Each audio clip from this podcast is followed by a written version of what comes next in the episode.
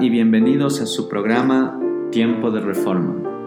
Mi nombre es Cristian García y me encuentro aquí nuevamente con el pastor Pablo Landazuri, pastor de la Iglesia Reformada Unida Luz de Vida. Bienvenido, pastor. Gracias, Cristian. Un placer estar junto a ti una vez más después de pues este mm, relativo, ¿qué diríamos?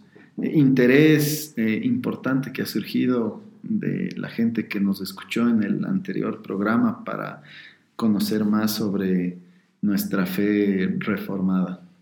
Sí, Pastor, ¿podrías por favor, antes de empezar con nuestro programa, recordarnos la dirección y los horarios en los que tenemos servicios en la Iglesia Luz de Vida? Sí, Cristian, gracias. Eh, primero, permíteme, eh, si es que alguien no alcanza a apuntar, eh, decirle a la gente que nuestra iglesia tiene una página web es www.iglesialuzdevida.ec. Ahí pueden encontrar información acerca de la iglesia y eh, la dirección también, que ya te la voy a dar. También estamos en Facebook, si buscan Luz de Vida, acá en Quito. Eh, y también, eh, déjame entonces ahora sí dar la información relacionada a la dirección. Nos reunimos en dos lugares los días eh, domingos. Eh, en Quito nos reunimos en la isla Seymour y Pío Valdivieso.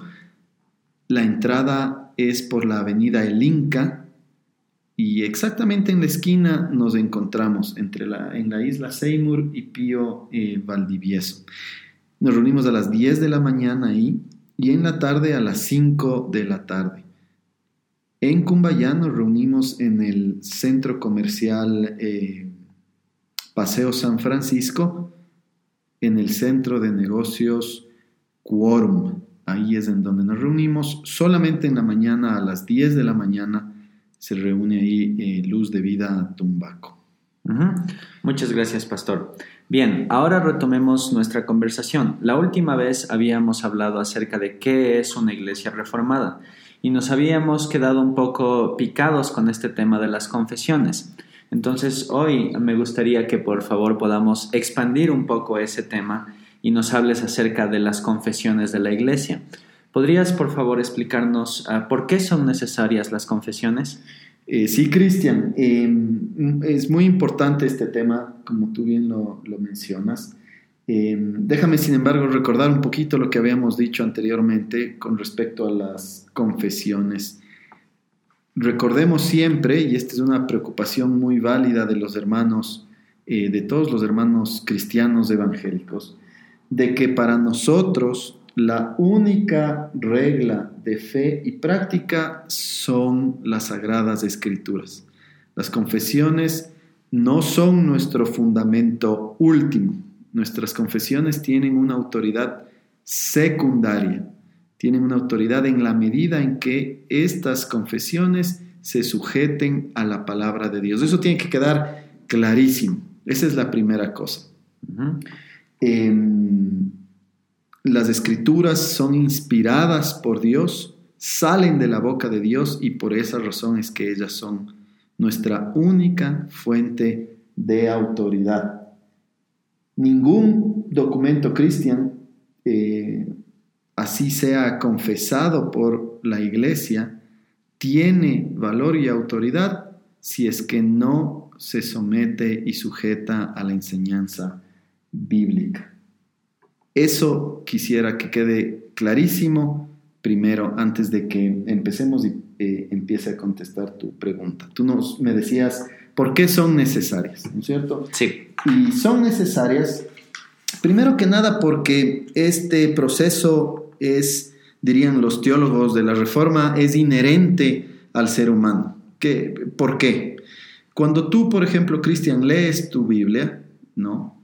Eh, y cualquiera de nuestros hermanos pues lo hace eh, en su casa, por ejemplo, después de leer varias páginas, o después de haber leído la Biblia por un buen periodo de tiempo, tú necesariamente vas a llegar a conclusiones, necesariamente tú vas a en tu cabeza generarte un sistema de pensamiento. Vas a tratar de hacer sentido de todo lo que tú leíste. Si la palabra de Dios es la palabra de Dios, como es, efectivamente, necesariamente todas esas verdades que surgen de allí tienen que engranarse. La verdad, por definición, es consistente. La verdad de ninguna manera puede ser inconsistente. En consecuencia, tú vas a generarte un sistema de fe en tu cabeza. De tal manera que la próxima vez que nos topemos, yo te puedo decir, Cristian, mira, ¿y tú qué opinas de tal tema? Vamos a hablar de la fe. ¿Qué dice la fe en la Biblia? Y tú, producto de tu estudio, vas a decirme, bueno, estas son las conclusiones a las que yo he llegado. Entonces, fíjate, el primer tema o el primer punto que tenemos que entender es que es natural al ser humano llegar a conclusiones y a formarnos sistemas de verdad lógicos en nuestra cabeza. Y como la Biblia es verdad, es la verdad de Dios, eh, necesariamente vamos a llegar a conclusiones eh, eh, sistemáticas, podemos decir, que luego nosotros compartimos.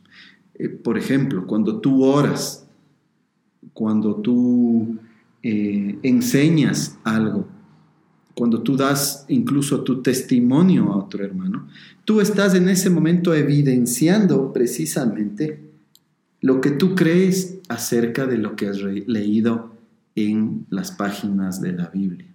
En consecuencia, tú ya estás evidenciando tu confesión de fe. Entonces son necesarias porque los seres humanos necesariamente eh, pensamos de esa manera y necesariamente tenemos que pasar por ese proceso. No podemos decir únicamente, mi confesión de fe es la Biblia. ¿Por qué? Porque cada ser humano pasa por un proceso de interpretación de esa palabra de Dios. Entonces lo más lógico y consistente es que tú tengas una posición formal, la iglesia tenga una posición formal y diga, esto es lo que nosotros a través del tiempo a través de haber recogido sabiduría de muchísimos eh, hermanos creyentes, eh, hemos concluido. Eso en un sentido son nuestras confesiones de fe y esa es una de las características que hacen necesario este proceso de confesar nuestra fe. Es inherente al ser humano. Eso es lo primero que yo te diría con respecto a la necesidad, Cristian, de tener una confesión de fe. Fíjate una segunda cosa. Si tú te niegas a eso, o si yo me niego, o cualquiera se niega a tener una confesión de fe, realmente no es que está poniendo en disputa la confesión de fe en contra de la Biblia. No es así, porque nosotros creemos, obviamente, como hemos dicho al inicio, en la palabra de Dios como nuestra única fuente de autoridad, ¿no es cierto? Nuestra única regla de fe y práctica, sino que más bien estás poniendo en disputa una confesión que posiblemente fue escrita hace muchísimos siglos, como es el caso nuestro de la Iglesia Reformada. Recordamos cuáles son nuestros estándares desde la Reforma, en la confesión belga, el Catecismo de Heidelberg y los cánones de Dort. Documentos que fueron escritos hace muchísimo tiempo y han pasado, vamos a decir, la prueba de la historia y del tiempo. Eso vamos a estar poniendo en disputa con nuestro juicio propio.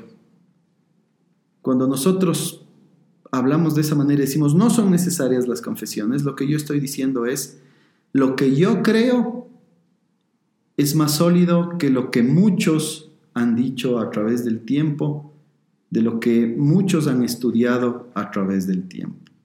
Entonces, fíjate, ahí hay un problema también, porque este, este, estos detalles que estamos conversando se han evidenciado también en diferentes lugares de la iglesia cristiana, tristemente.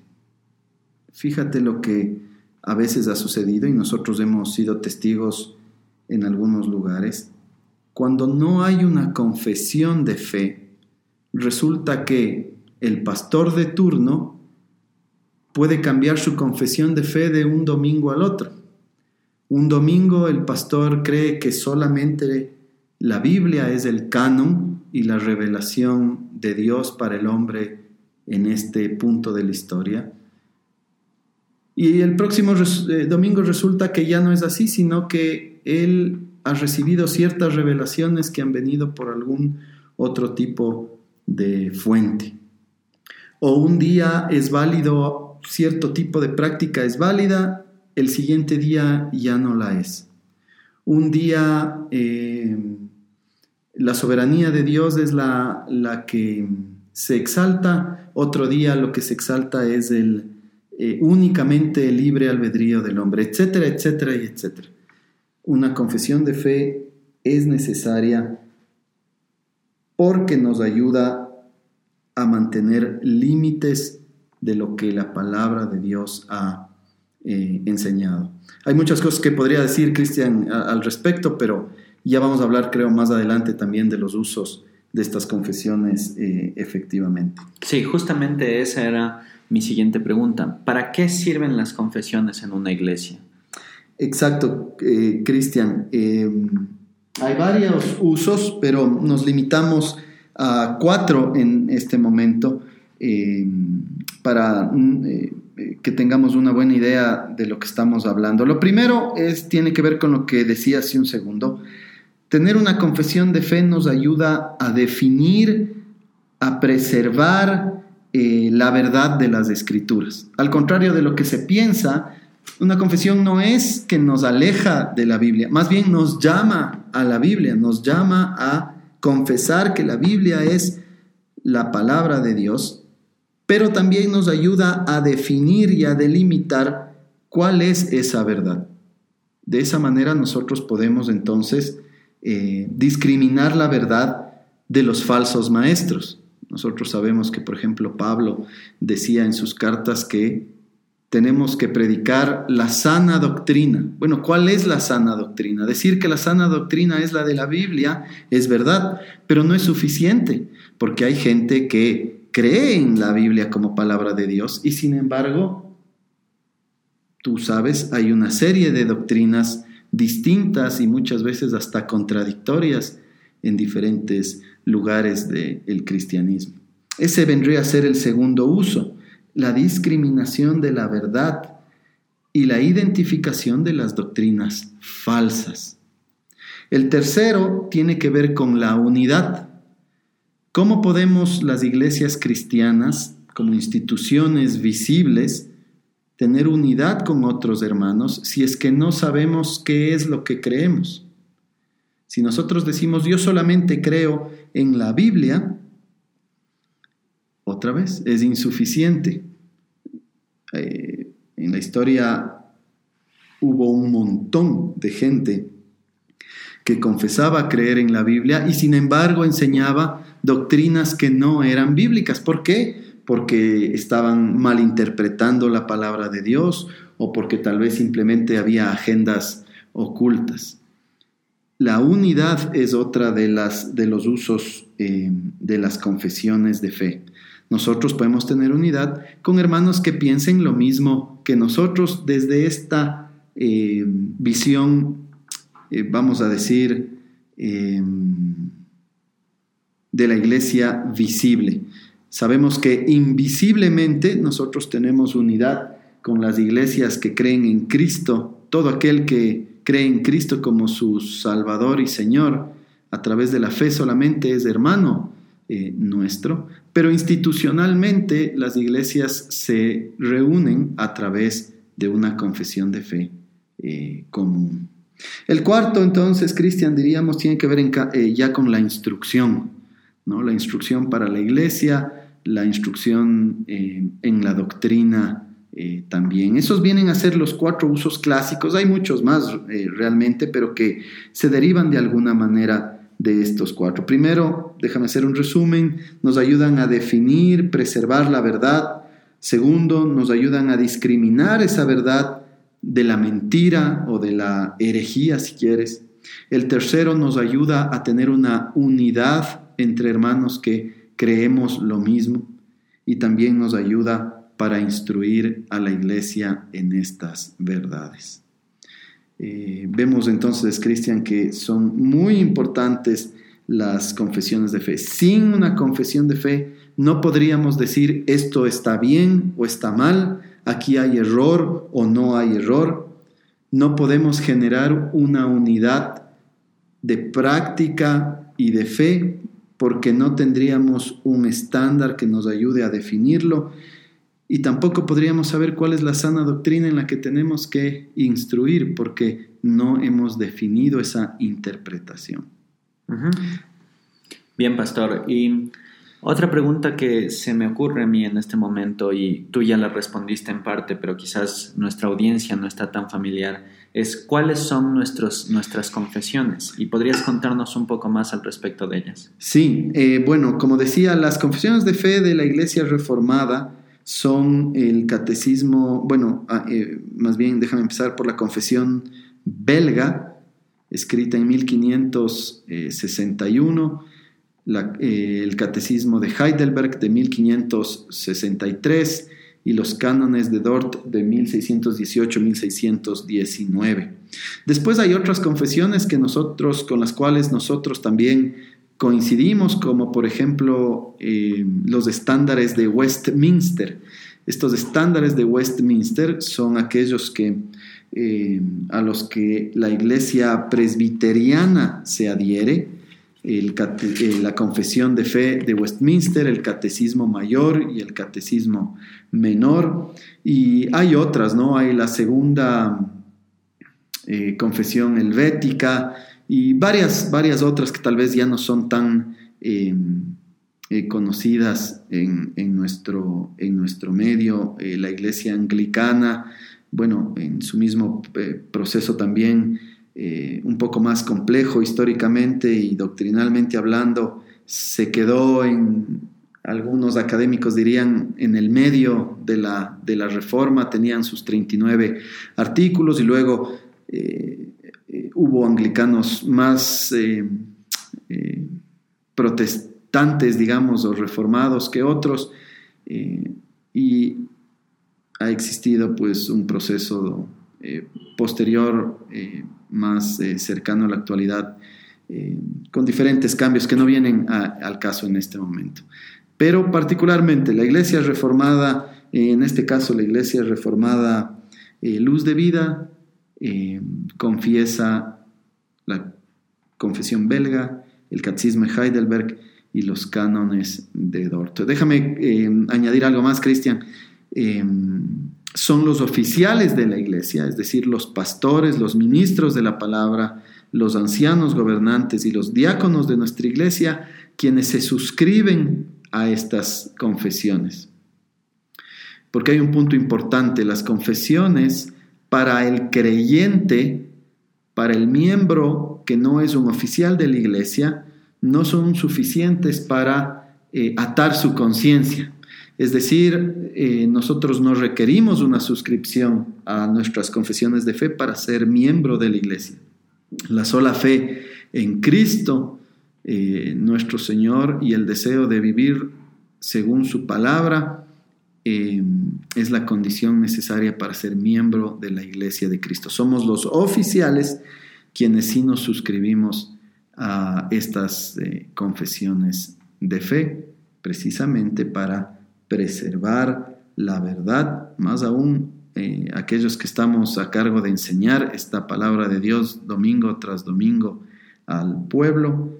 Eh, estas confesiones nos ayudan a evitar una mala enseñanza de la palabra de Dios, cosa que tristemente también ha sucedido pues en la historia de las iglesias eh, eh, cristianas, ¿no? Sí, pastor. Y quizás algunos de nuestros oyentes están preguntando cómo suena una confesión de fe o qué es lo que tiene una confesión de fe. Y justamente yo tengo abierto el artículo 1 de la confesión belga que si tú me permites voy a leerlo a continuación para que nuestros nuestra audiencia sepa cómo suena nuestra confesión de fe. Me parece muy bien, Cristian, adelante. Sí, el artículo 1 dice, todos nosotros creemos con el corazón y confesamos con nuestra boca que hay un único, simple y, espiritual ser al cual nosotros llamamos Dios. Y Él es eterno, incomprensible, invisible, inmutable, infinito, todopoderoso, perfectamente sabio, justo, bueno y fuente sobreabundante de todo bien. Ese es el primer artículo de nuestra confesión y realmente, pastor, esto es algo increíble porque es un resumen de todo aquello que nosotros creemos y que la Biblia revela acerca de Dios. Exactamente, Cristian, y, la versión que tú estás leyendo también nos permite ver que son 13, bueno, al menos 13, si no más, eh, realmente son bastante más, casi alrededor de 20 versículos bíblicos que están citados para cada una de las cosas que tú leíste. ¿No? ¿Por qué? Porque esta confesión de fe que nos habla de en quién creemos, de quién es este Dios, eh, ¿verdad? Eh, nosotros eh, lo sacamos de la palabra de Dios y en la confesión lo ponemos en forma resumida para, por ejemplo, nuestra instrucción. Y Cristian, ya que estás en esto, ¿qué te parece si lees también el primer, la primera pregunta del Catecismo de Heidelberg, una pregunta pues y cuyas respuestas son realmente eh, de muchísimo consuelo para, y han sido y siguen siendo de muchísimo consuelo para el pueblo de Dios. Sí, por supuesto. La pregunta uno dice, ¿cuál es tu único consuelo en la vida y en la muerte? La respuesta es que yo, con mi cuerpo y con mi alma, ambos en mi vida y en mi muerte, no me pertenezco a mí mismo, sino que pertenezco a mi fiel Salvador, Cristo Jesús, quien ha pagado con su preciosa sangre por todos mis pecados, y me ha librado de todo el poder del diablo. También me preserva de tal manera que sin la voluntad de mi Padre Celestial ni un solo cabello puede caer de mi cabeza. En verdad, todas las cosas deben servir para mi salvación. Por lo tanto, por su Santo Espíritu, Él también me asegura de la vida eterna y me hace deseoso y listo desde aquí en adelante para vivir para Él. Muy bonito, Cristian, lo que nos recuerda el Catecismo de Heidelberg, nos lleva a los brazos de nuestro Salvador Jesucristo, nos ayuda a confiar únicamente en su obra y nos recuerda que nuestro único consuelo, tanto en la vida como en la muerte, es pues eh, el hecho de, eh, o consiste en el hecho de que no nos pertenecemos a nosotros, sino a Cristo nuestro Señor. Ahí vemos, por ejemplo, cómo estos maravillosos documentos nos llevan eh, a las páginas de la Escritura misma. Muchas gracias, Pastor. Gracias por contestar también a nuestras preguntas en este programa de hoy. Por favor, ¿podrías recordarnos las direcciones y los horarios de los servicios en la Iglesia Luz de Vida? Sí, Cristian, gracias a ti por este, esta pequeña entrevista. Y estamos en Quito, en la isla Seymour, N4558 y Pío Valdivieso, dos cuadras al sur de la avenida El Inca nos reunimos a las 10 de la mañana y a las 5 de la tarde el día domingo. Y en Cumbayá solamente en la mañana a las 10 de la mañana en el em, centro de negocios Quorum en el Paseo San Francisco. Recuerden nuestra página web eh, www.iglesialuzdevida.ec. Muchas gracias, pastor. Muchas gracias a todos nuestros oyentes. Este es el fin de nuestro programa y esperamos pronto estar con ustedes nuevamente. Hasta entonces, bendiciones.